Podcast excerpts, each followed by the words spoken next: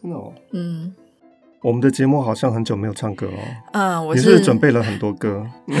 我是节目制作人，也是制作单位生鲜食材的营运长王维轩 Vivi。因为钟老师很难相信一件事情，就是很多人赞助这个节目，嗯、他的描述跟附注留言是希望老师可以好好讲故事，嗯、不要再唱歌。真的吗？真的。但应该也有很多人希望我再唱吧。所以我们现在就要来看看啦，嗯、看看哪一个多。是，我们要开一个活动。嗯。这个赞助链接会在单集简介。嗯，如果说你赞助这个节目，你可以写说你是赞助老师唱歌还是赞助老师不唱歌。嗯，那如果当月的赞助人数、嗯、或者是看谁多，对，看谁多，我们就决定怎么做。没错，因为老师听到这件事之后，已经准备了一个歌本，是不是？没有把钱柜下载而已了。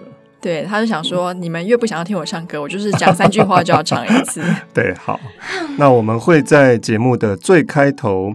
把你的名字公布出来，例如说，本节目由王晓明赞助，钟正道老师啊，本集不唱歌，对，这样子表彰你的丰功伟业。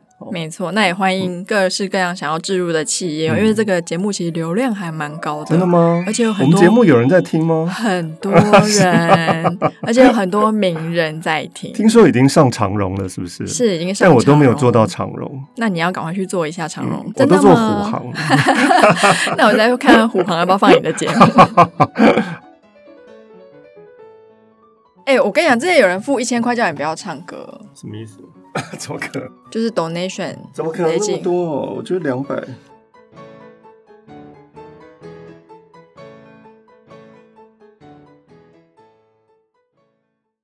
本节目由生鲜食材科技出品。Hello，欢迎起今天遇到艾玲姐。上一集我们看到八岁左右的小艾被卖到了席家，服侍习武太太，常常因为太太们打牌而熬夜。常常挨饿，还要吃猫咪的食物。小爱常常被打，常常被笑。好的衣服给她穿，常常一穿就是脏，就是破，实在是不值得所谓的好东西。小爱其实没有名字，她的爱是艾草的爱。武太太取名字为小爱，是因为端午节的意思。小爱几乎也忘记了她的亲生父亲。张爱玲笔下的这个小爱，并不是小爱个人的命运。而是广大的女佣的悲剧。这一年正是北伐以后，到南京去做事情的人很多。吴老爷也到南京去活动了，带的是姨太太。他们在南京租下了一栋房子，住了些时候，忽然写了一封信来，要接武太太到南京去。哇，这可是天大的好消息呢！因为以前习武先生习景凡。是不太理武太太的，今天居然要武太太到南京去，大家听见了都十分的惊讶，在背后议论着，后面一定有什么花样。武太太自己觉得非常的意外，但是她自有一种解释，她想着一个人年纪大了，阅历多了，自然把那些花花草草的事情给看淡了，或许她的先生回心转意了。想起了夫妇的情分，也未可知。而且武太太一向帮武先生照应他前一个妻子留下来的孩子，现在一个男孩也大了，在洋学堂里面念书，而女孩子也已经嫁了，他这方面的责任已经结束。从前没有接武太太出去，大概也是因为有一个女孩子在武太太的身边。如果把这个六孙小姐也带着和姨太太住在一起的话，似乎是不太好，人家要批评的。甚而至于对她的婚事也有所妨碍。现在都没有这些问题了，武太太心中自是非常的高兴，于是就去整理行装，把桃妈、刘妈、小爱都带去，单留下一个女佣看守房间，照管那群猫。她想着。要是把猫也带去了，家里这些人看在眼里，好像这一去就不打算回来了，倒有点不好意思。而且吴老爷恐怕也不喜欢他的猫。武太太到了南京，自然有仆人在车站上面迎接，一同回到家里面去。吴老爷有应酬出去了，只有三姨太太在那里。三姨太太异常的客气地招待着，却是改了一个称呼，不叫她太太，而叫做武太太。这个武太太的称呼，像是妯娌间或像是平辈亲戚的称呼，无形中替自己抬高了身份。但是武太太不介意啊，武太太是抱着妥协的决心的，所以态度非常的谦逊，而且跟这个三姨太太非常的熟。当下两人就尽释前嫌，一起用饭。这个三姨太太从前在妓女院里面叫做忆妃老九，忆是回忆的忆，妃是贵妃的妃。她嫁给吴老爷也有十多年了，能够一直被宠爱，在吴老爷这样子喜欢花花草草、新花样的人身上，不能不说是一个奇迹。武太太带来的这几个佣人。都老早就听见这个三姨太太啊，长得是多么的美貌，不过一直都没有见过。计算她的年龄，大概也三十多岁了，但是一点都看不出来。这个三姨太太是一个娇小身材，头发剪短了，烫得蓬蓬的，斜掠下来掩住半边的面颊，脸上的胭脂抹得红红的，家常穿着件雪青印度绸旗衫。敞着高领子，露出颈子上四五条紫红色的刮痧的痕迹。他用一只细长的象牙烟嘴吸着香烟，说着一口的苏州官话，和武太太谈得十分的热闹。席景凡不久就回来了，武太太这几年比从前又胖了。席景凡一过四十岁，却是一年比一年瘦。夫妇两个人各趋极端。这天天气很热，武先生他一回来就把长衣给脱了，穿着一身纺绸的短衫裤，短衫下面拖出很长的一截深青绣白花的汗巾，乌亮的分发刷得平平的贴在头上。武先生跟武太太初见面，不过就是问他老太太这项身体可好。又随便问问上海家中的事情，态度却是和悦的。一杯老九，也就是三姨太太，想必和席景凡已经说好了的，此后在家里面称呼起来，不分什么太太、姨太太，一概称为东屋太太、西屋太太。这个东边的屋子的太太呢，西边屋子的太太，其实还是有高下之分的。按照以前的规矩。如果东西并称，例如说东太后跟西太后，总是东的地位比较高一些。而这个三姨太太忆妃呢，把西屋留给了武太太住，但武太太也不介意，两个人极力的联络，说说笑笑的，亲密异常，而且到照相馆里面去合照了几张照片，两人四手交握，斜斜的站着拍了一张。又坐在一张 S 型的圈椅上，又拍了一张。席景凡和忆妃从此出去打牌、看戏、吃菜，总是要带上武太太，好像武太太才是一个介入者。可见得武太太的气度真的是非凡的，她才是明媒正娶的正太太，但是却住在西厢房，也好像是席景凡偶尔带出去的一位姨太太。而他们所交往的人里面，也有许多女孩子是青楼出身的姨太太。武太太也不在意，非常的随和，一点架子都不搭。她对于那种繁华场中的生活与那些魅力的人物，也始终没有羡慕之意。武太太来了没有多少日子，席景凡就告诉她说，她这次到南京来，虽然有很好的门路，可惜。运动费预备的不够充裕，所谓的运动费，当然就是指钱，交际应酬的钱。所以至今还没有弄到什么工作，但是他已经没有钱了。想来想去，除非拿一些武太太的首饰去折变，变出一笔款子来，想必是可以过生活的。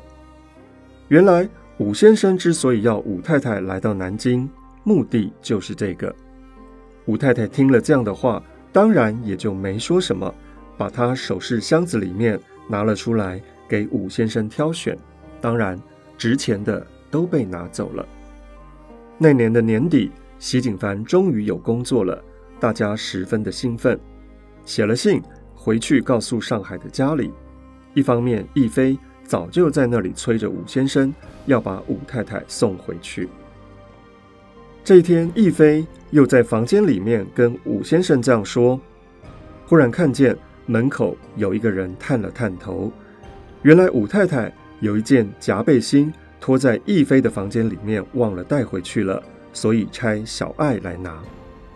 小爱看见席景凡在这里，并没有冒冒失失地走进去，却被逸飞看见了，便向景凡扁着嘴笑了一笑，轻声地说：“准是他打发来偷听话的。”景凡便皱着眉头说：“你在那儿鬼头鬼脑干什么？滚出去！”小爱便走开了。小爱在席景凡跟前做事的时候很少，但是一向知道这个老爷的脾气是最难伺候的。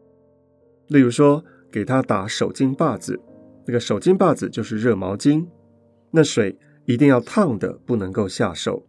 一个手巾把子搅起来，小爱的心里都像火一样被灼烧，火辣辣的烧痛起来。在房子里面有一架电话。有一天下午，电话铃响了，没有人来接，小爱只得走去接了起来。是一个男子的声气，找老爷听电话。小爱到逸飞的房间里面去说了，景凡才起来没有一会儿，原来景凡在睡觉，他正在那里剃胡子。他向来是那种大爷脾气，不慌不忙的，一面还和逸飞在说着话，把胡子剃完了。方才穿着拖鞋走了出来，拿着听筒。当然，对方已经挂断了。景凡就说：“咦，怎么没有人呢？”便把小爱叫了过来，问说：“刚才是谁打来的？”小爱说：“他没说。”席景凡说：“放屁，他没说。你怎么不问呢？你不会听电话呀？谁叫你听的？”一面骂着小爱，便走上去踢了小爱一下。小爱满心的委屈，不禁流下泪来。武太太在房间里面听见了，觉得她要是在旁边不作声，好像就是护着丫头。而且这个小爱当着逸飞的那些佣人面前给她丢人，实在也是可生气的。于是也赶出来，连打了小爱几下，大声地说：“你下回什么电话都不准去听，事情都被你耽误了。”正说着。电话铃声又响了起来，大概是刚才那个人吧。原来是邀席景凡去喝花酒。这天晚上，席景凡原来答应两位太太陪他们去看戏的，已经订好了一个包厢，结果是逸飞和武太太自己去了。他们租的这个房子是两家合住的，后面一个院子里面的另外一个人家死了人，这天晚上。正在那里做佛事呢。逸飞房间里面的几个女佣知道他出去看戏，总要很晚才回来，而且景凡也出去了。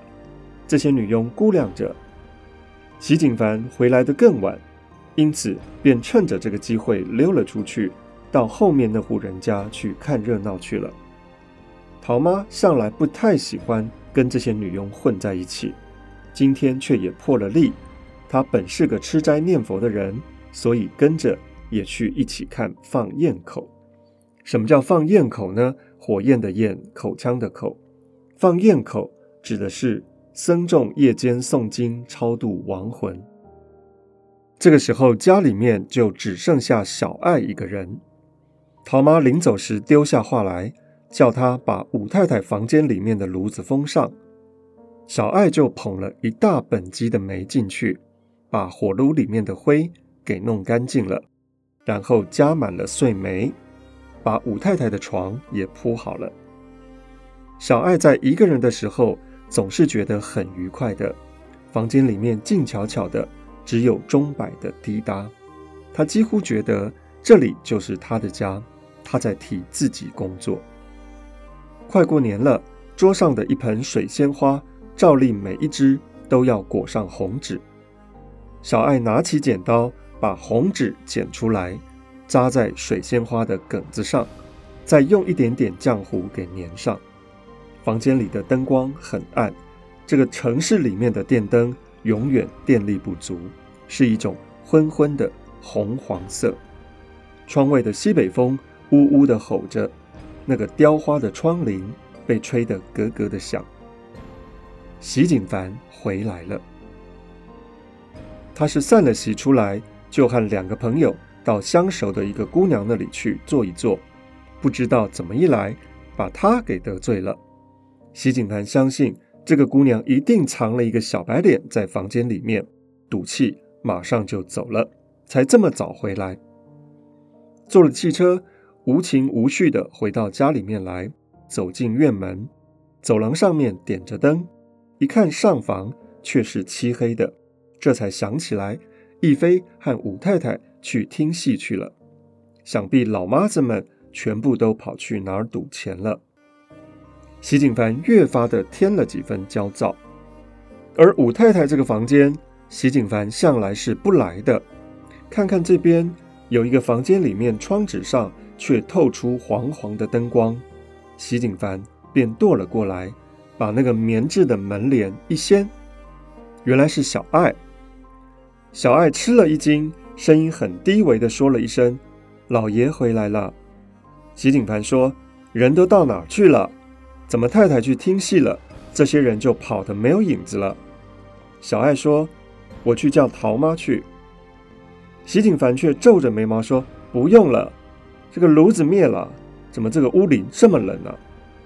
小爱忙着把火炉上面的门给打开了，让那个火烧得旺一些，又拿起火钳子戳了戳。这关上炉子呢，一方面是为了省煤炭，一方面也是因为这个房间从来都没有武先生光临过，所以当然也不用为男人准备好。一个热乎乎的房间，小爱低着头拨火，她那个剪得很短的头发便披到腮颊上面来，头发上面夹着一只假的珐琅的薄片别针，是一个翠蓝色的小凤凰。席景凡偶尔向小爱看了一眼，不觉得心中一动。他在火炉的旁边前前后后踱了几步，又在床上面坐下了，说了一声。拿牙签来。席景凡接过了牙签，低着头，努着嘴，很用心地剔着牙，一双眼却只管盯着小爱看。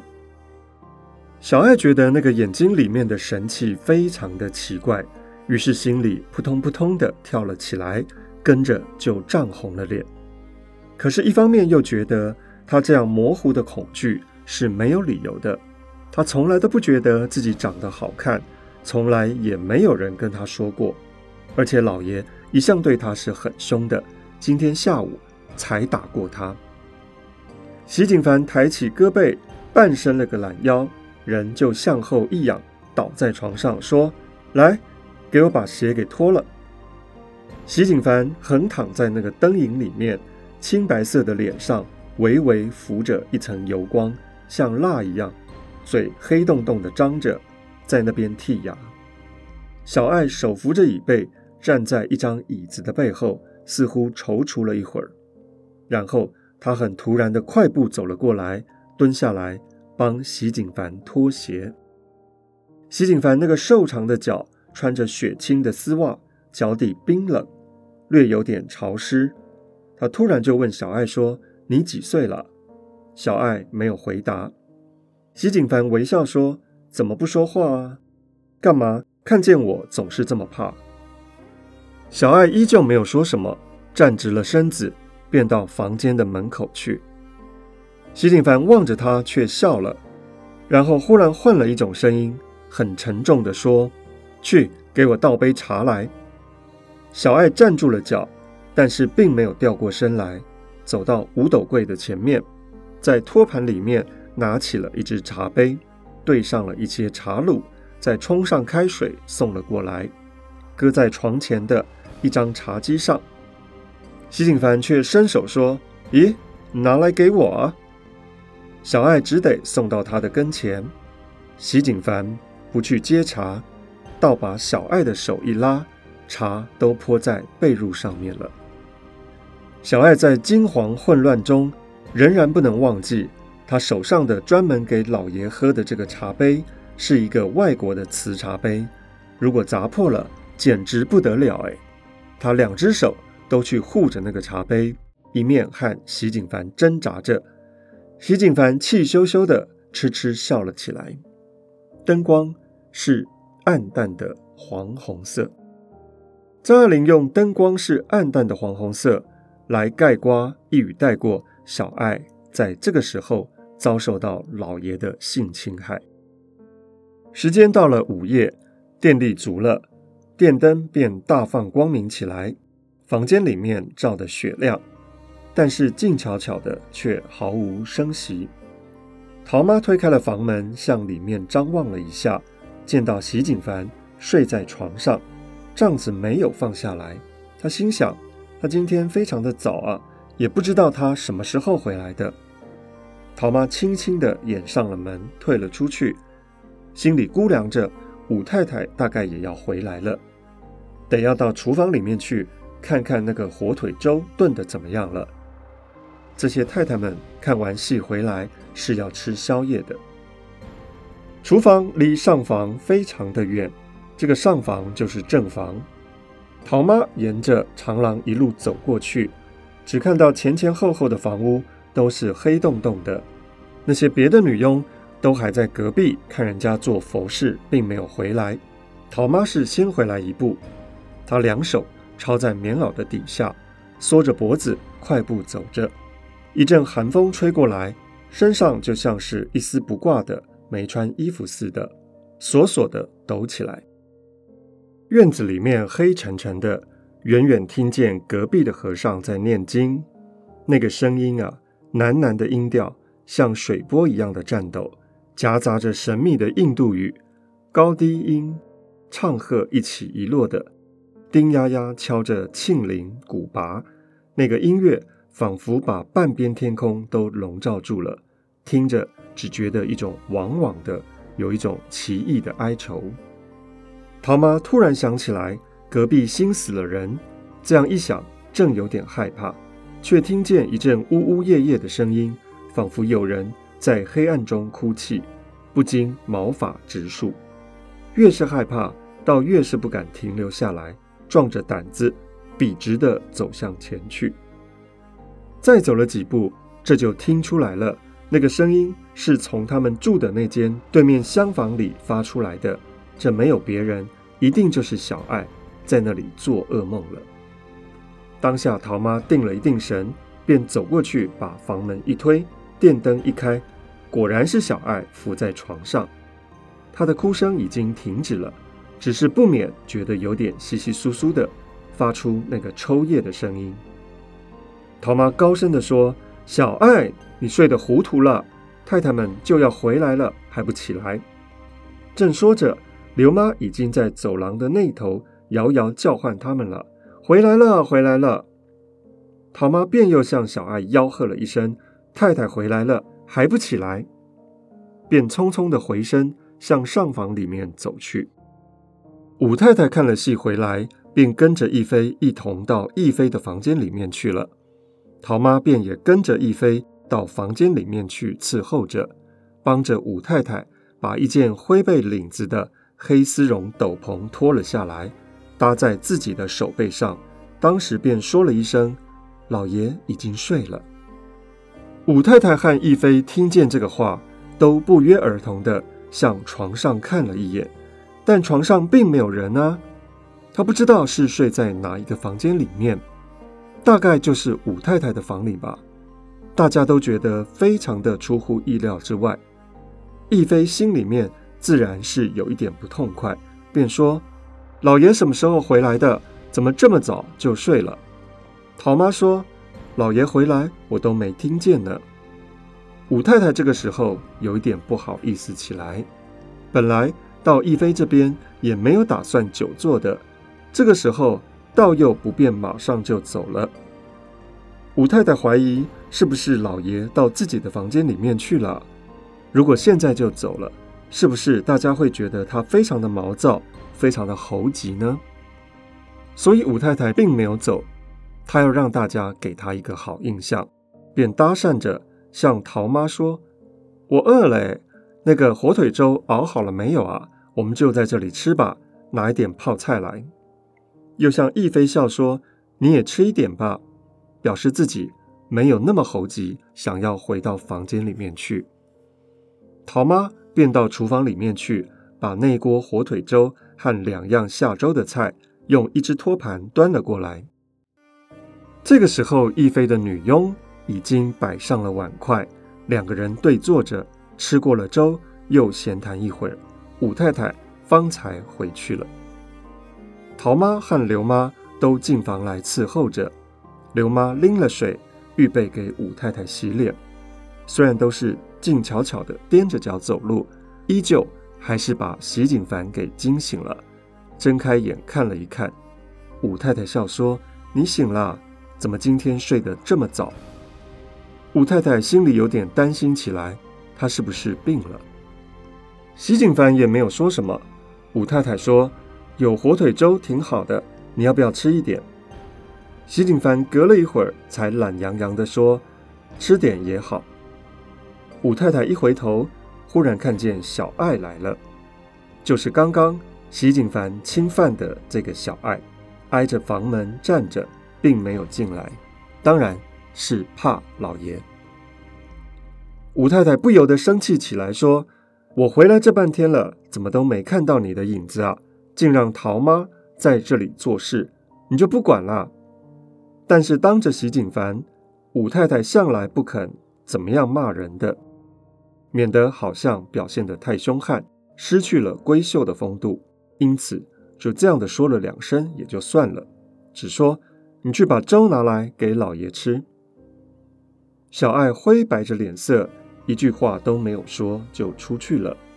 她的手里面拿着一个托盘，端了一碗粥进来，向床前走去。低着眼皮不去看老爷，但是心里就像是滚水煎熬一样。小爱真是恨极了，恨不能立刻吐出一口血来喷到老爷的脸上去。小爱把托盘放下，搁在枕边。老爷歪着身子躺着，便挑起一池子送到嘴巴里面去。老爷那个眼光无意之间射到小爱的脸上来。却是冷冷的，就像是不认识他一样。对于小爱，这又是一种刺激，好像凭空给人打了一个耳刮子，心里面说不出来的难受。虽然自己也不知道是什么缘故。还剩下大半碗的粥，老爷便放下了池子，把那个托盘一推，就睡下了。武太太就说：“给老爷打一个手巾把子来。”小爱擦了个手巾把子递过去，这个天冷啊，从厨房里面提来的热水冷得非常的快，从壶里面倒到脸盆里面已经是不太热了。